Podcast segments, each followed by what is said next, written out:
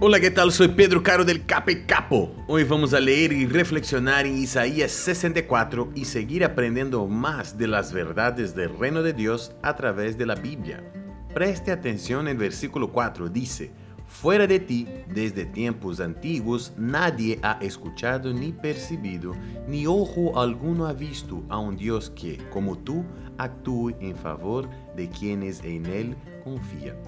Qué impresionante es percibir en el relato del profeta cuando dice que no hay ningún otro que sea como nuestro Dios, que todo su corazón quiere hacer lo mejor por nosotros y también quiere que vivamos de la mejor manera posible.